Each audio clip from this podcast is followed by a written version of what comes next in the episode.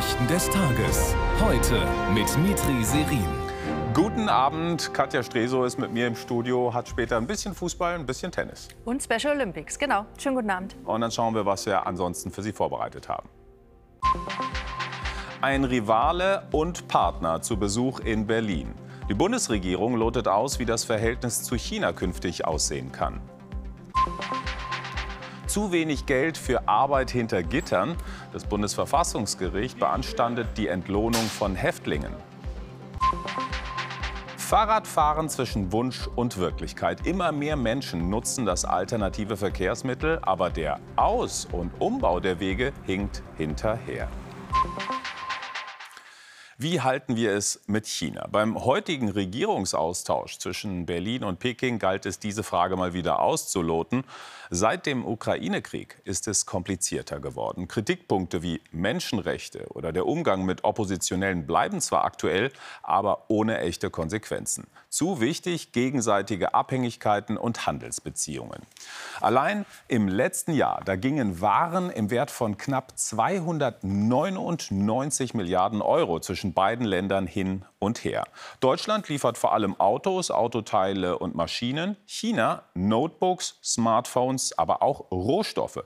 Und zwar in den letzten Jahren immer mehr, so dass die deutsche Abhängigkeit von chinesischen Waren deutlich zugenommen hat. Heike Slansky. Ein Balanceakt für den Gastgeber, der Kanzler und der chinesische Ministerpräsident am Tag 3 des Deutschlandbesuchs. Empfang mit militärischen Ehren. Harmonische Bilder, die Zusammenarbeit statt Konfrontation symbolisieren sollen. Deutschland will unabhängiger werden, Lieferketten breiter aufstellen. China sucht die wirtschaftliche Zusammenarbeit, tritt aggressiver auf und ist einer der engsten Verbündeten Russlands. Ich habe erneut an die chinesische Regierung appelliert, in diesem Krieg noch stärker ihren Einfluss auf Russland geltend zu machen. Als ständiges Mitglied des äh, UN-Sicherheitsrates trägt China hier eine ganz besondere Aufgabe. Egal wie die internationale Lage sich verändert, China wird an der grundlegenden nationalen Politik festhalten, der Öffnung nach außen und der Öffnung für eine Strategie zum gegenseitigen Nutzen. Eine Charmoffensive. Fragen jedoch wurden dem Gast zuliebe nicht zugelassen. Die Opposition bemängelt die fehlende China-Strategie der Ampel. Ich glaube, dass die chinesische Regierung einen sehr klaren Plan hat, was sie in den nächsten 10, 20 Jahren gegenüber dem Westen erreichen will. Dass aber dieser Plan weder bei der Bundesregierung noch in der Europäischen Union bisher die nötige klare Antwort gefunden hat. Zum Schluss eine Absichtserklärung zur Einrichtung eines Klima- und Transformationsdialogs. Mehr war nicht drin. Mehr war nicht drin. Theo Koll in Berlin. Auf der einen Seite will die Bundesregierung sich wirtschaftlich abgrenzen. Gleichzeitig werden Handelsvolumen und Abhängigkeiten immer größer. Wie soll das also funktionieren? Ja, absolut. Die Frage führt mitten in den Kern der Debatte, die ja auch innerhalb der Ampel noch nicht abgeschlossen ist. Deshalb gibt es ja auch noch immer keine offizielle China-Strategie. Das war heute eine hochinteressante Gratwanderung, denn die Bundesregierung hat ja in ihrer neuen Sicherheitsstrategie das Verhältnis zu China zumindest schon mal mit drei Begriffen beschrieben. Partner, Wettbewerber und systemischer Rivale. Und als Rivale und Wettbewerber wird China immer stärker und immer aggressiver. Der Begriff Rivale kam aber heute einfach nicht vor. Und dass in der Pressekonferenz keine Fragen zugelassen waren, das ist extrem ungewöhnlich und war nach allem, was ich weiß, Folge einer klaren chinesischen Erpressung. Entweder so oder es gibt keine Pressekonferenz. Und das zeigt im Kleinen, wie schwierig der Umgang mit diesem mächtigen Land ist, von dem wir ja in vielen Bereichen wirtschaftlich noch viel abhängiger sind, als wir es je von russischer Energie waren. China ist unser wichtigster Handelspartner und es wird dauern, bis die Abhängigkeiten entscheidend verringert wurden. Nicht zu vergessen, wichtige Teile der deutschen Wirtschaft wollen auch weiter in China Geld verdienen. Auch das gehört zur Wahrheit dazu. Danke für die Hintergründe, Theo Koll nach Berlin. Und egal, wie sich die Beziehungen entwickeln, laut Bundesamt für Verfassungsschutz bleibt China aktuell eine der größten Bedrohungen in Bezug auf Spionage. Das geht aus dem heute veröffentlichten Verfassungsschutzbericht 2022 hervor. Und in dem gibt es auch viel Interessantes zur Bedrohung im Inland. Da hat sich nämlich einiges verschoben und verändert. Mehr von Klaus Brotbeck. Es gibt angenehmere Lektüre, selbst im politischen Berlin. fast 400 Seiten, die es in sich haben. Die Zahl gewaltorientierter Extremisten steigt. Zum Teil werden die Extremisten immer jünger. Sie sind weniger ideologisch festgelegt und basteln ihr Weltbild nach einem Baukastenprinzip mit Versatzstücken aus dem Internet zusammen. Die Grenzen zwischen ideologisch festgelegten Lagern verschwimmen. Rund 38.800 Personen stuft der Verfassungsschutz als rechtsextrem ein, plus 14,5 Prozent. Auch weil durch die Einstufung der AfD als Verdachtsfall nun ein erheblicher Teil ihrer Parteimitglieder mitgezählt wird. Die Zahl rechtsextremistischer Straftaten stieg um 4 Prozent auf fast 21.000, darunter rund 1.000 Gewalttaten und zwei versuchte Tötungsdelikte. Wir dürfen die mörderische Gefahr durch Rechtsextremismus und Rechtsterrorismus niemals unterschätzen. Die Zahl linksextremistischer Straftaten sank auf rund 3800, minus 37 Prozent, ähnlich der Rückgang von Gewalttaten, aber auch hier ein versuchtes Tötungsdelikt und kein Grund zur Entwarnung. Dennoch zeigen einzelne besonders erhebliche Angriffe, zahlreiche Körperverletzungen und die regelmäßig verursachten hohen Schadenssummen durch Brandstiftung oder Sachbeschädigung das unverändert hohe Gefährdungspotenzial. Auch die Bedrohungen durch islamistische Extremisten, durch Reichsbürger und Selbstverwalter, durch Spionage etwa Chinas und Russlands bestünden unverändert. Hinzu kommt, dass Teile der Politik russische Propaganda verbreiteten, darunter auch die AfD. Wie viele sind wir eigentlich? In Deutschland leben laut Statistischem Bundesamt so viele Menschen wie nie zuvor. Demnach waren es Ende 2022 84,4 Millionen, etwa 1,1 Millionen mehr als ein Jahr zuvor. Der Grund? Ein deutlicher Anstieg der Zuwanderung, vor allem durch Kriegsflüchtlinge aus der Ukraine. Für die Ukraine hat die EU-Kommission in den nächsten vier Jahren 50 Milliarden Euro in Aussicht gestellt. Was die Kampfhandlungen im Land angeht, wieder hat es in den verschiedenen Regionen massive Angriffe gegeben. Im Osten läuft weiterhin die Gegenoffensive des ukrainischen Militärs. Wie hart umkämpft die Gefechte rund um Bachmut sind, zeigt jetzt der Bericht von Tobias Hefner.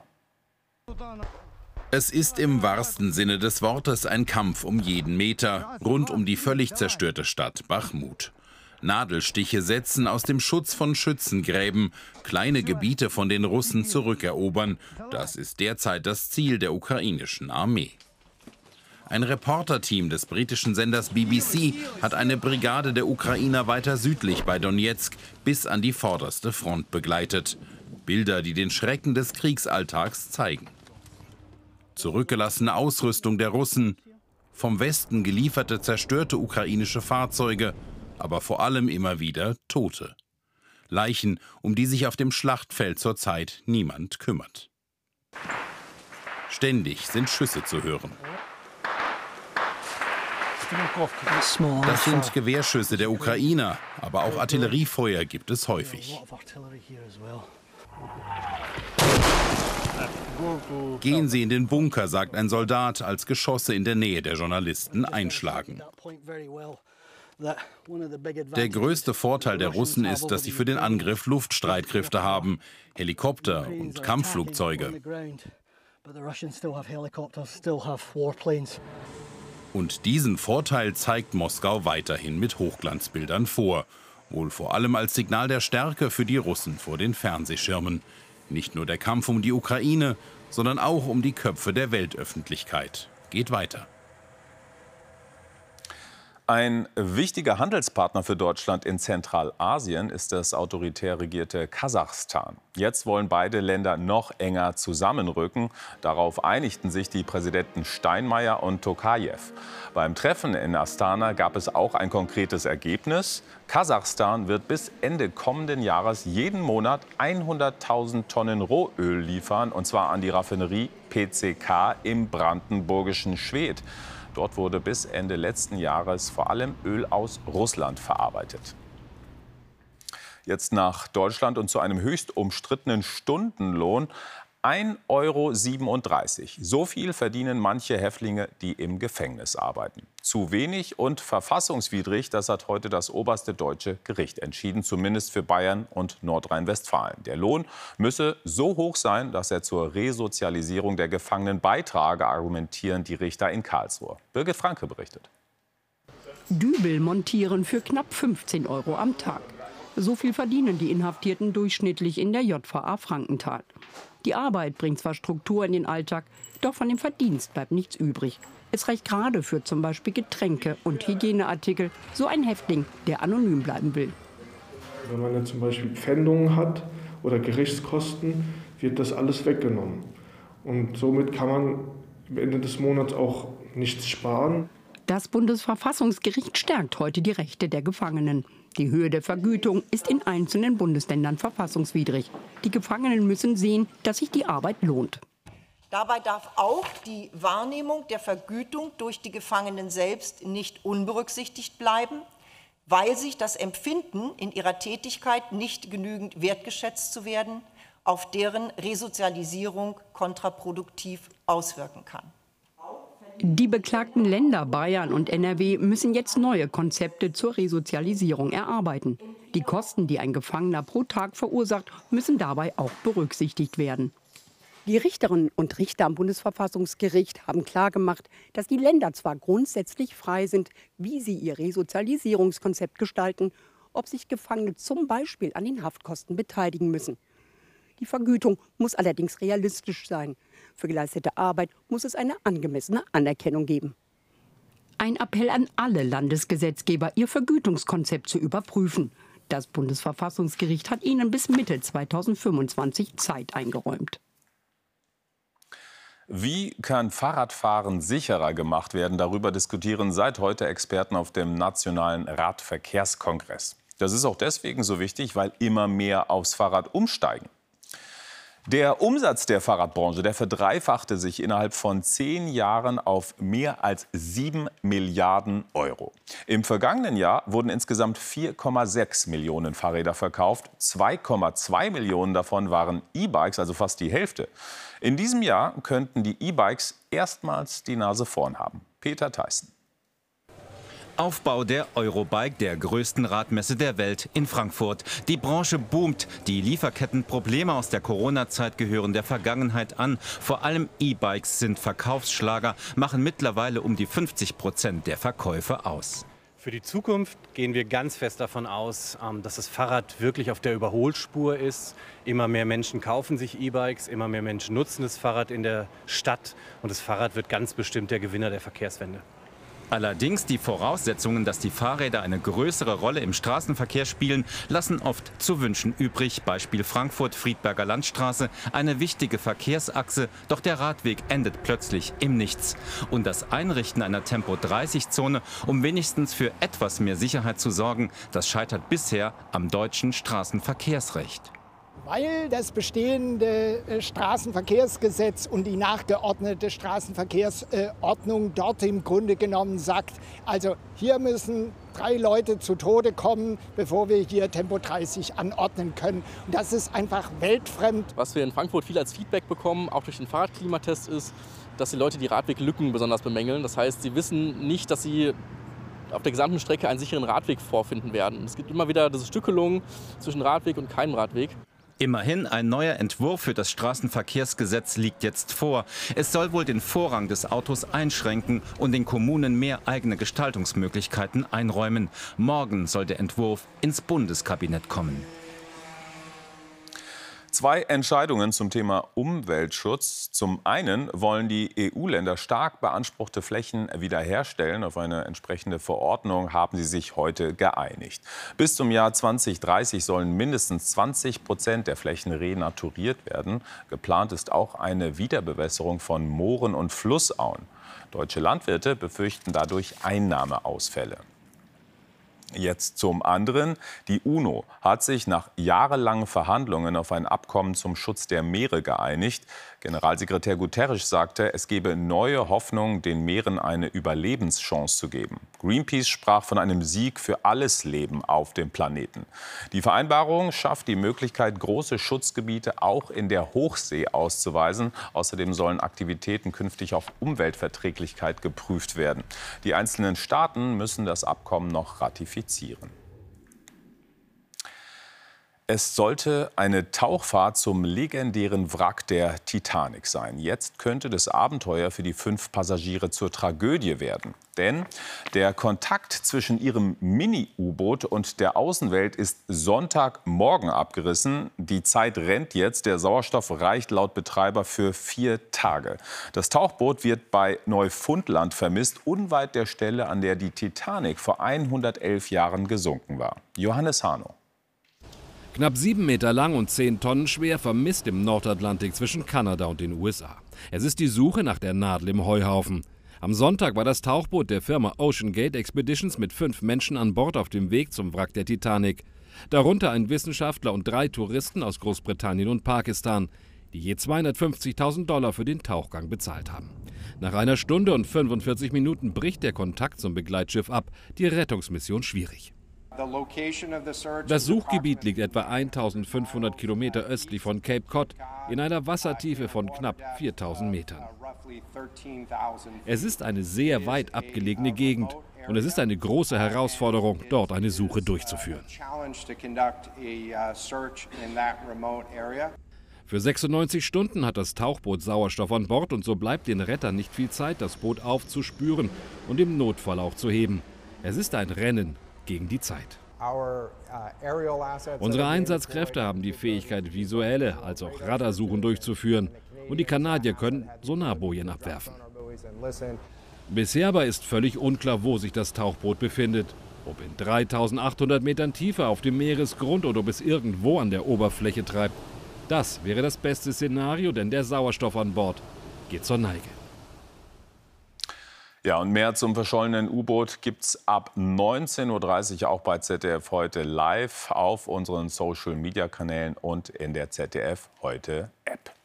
So, jetzt geht es hier bei uns sportlich weiter. Alexander Zverev ist äh, gestartet und zwar sehr gut ins ATP-Turnier in Halle in Westfalen. Ja, in seinem Auftaktmatch hatte es Alexander Zverev mit dem Österreicher Dominik Thiem zu tun, den er durchaus als seinen Freund bezeichnet. Gastgeschenke hatte Zverev heute aber nicht dabei. Er gewann 6 zu 3, 6 zu 4. Mit Alexander Zverev beim Aufschlag ist heute nicht zu spaßen. Dominik Thiem aus Österreich kommt nicht hinterher auf der anderen Seite. Nach etwas mehr als einer halben Stunde ist der erste Satz erledigt. 6-3 für den Olympiasieger. Im zweiten Satz wird Team etwas besser, aber nicht entscheidend. Der macht zu viele Fehler. Zverev verwandelt den ersten von drei Matchbällen zum 6 zu 3 und 6 zu 4 Sieg. Morgen spielt er in der nächsten Runde gegen den Kanadier Denis Shapovalov. Nach Berlin zu den Weltspielen der Menschen mit geistiger Beeinträchtigung. Heute dritter Wettkampftag, wieder mit Medaillen für Deutschland, wieder mit bester Stimmung. Berlin die Zuschauer haben ein Herz für die Spiele und Bewunderung für alle, die daran teilnehmen. Sichtbare Lebensfreude strahlen Athleten und Athletinnen aus auf der ganz großen Bühne und sie zeigen, worum es auch geht, um Anerkennung. Es geht darum, sein Bestes zu geben und dabei Spaß zu haben und Medaillen sind durchaus willkommen. Perfekt läuft es heute für die deutsche Elvira Amirov. Gold über 50 Meter Brust und auch Teamkollege Steve Röder kann eine Bronzemedaille erkämpfen.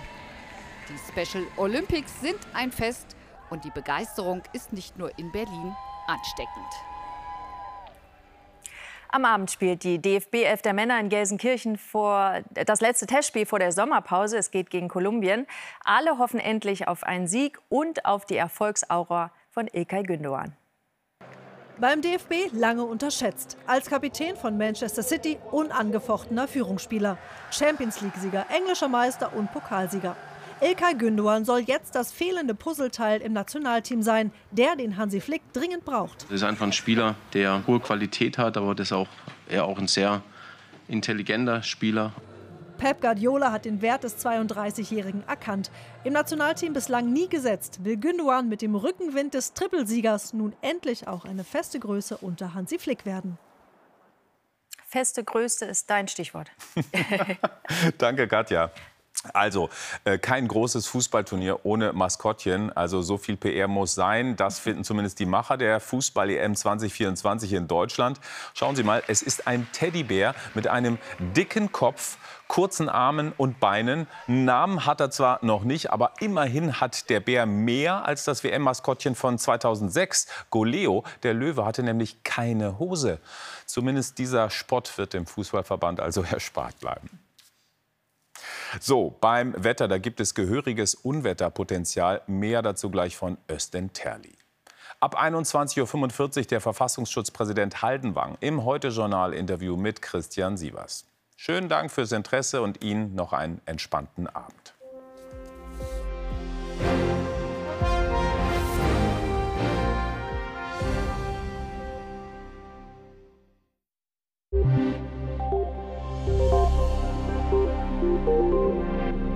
Abend und herzlich willkommen zum Wetter. Aus dem Süden erreicht uns weiterhin sehr warme Luft. Und warme Luft kann sehr viel Feuchtigkeit aufnehmen. Und das spüren wir mit heftigen Schauern und Gewittern.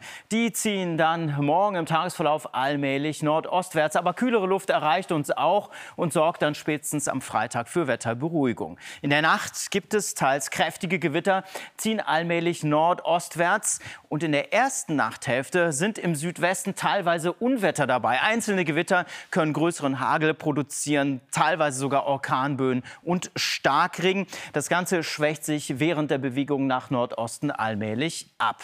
Temperaturen 21 Grad ganz im Westen Deutschlands und 15 Grad an den Alpen. Und morgen dann wieder Schauer und Gewitter, teilweise im Unwetterbereich mit Hagel. Ganz im Norden bleibt es größtenteils trocken. Höchste Temperaturen 32 Grad in Bayern und 24 Grad an der Nordsee. Und am Donnerstag erreicht uns ein ganzes Unwettertief und legt bei den Unwettern noch mal eine Schippe obendrauf bis 34 Grad. Und damit einen schönen Abend.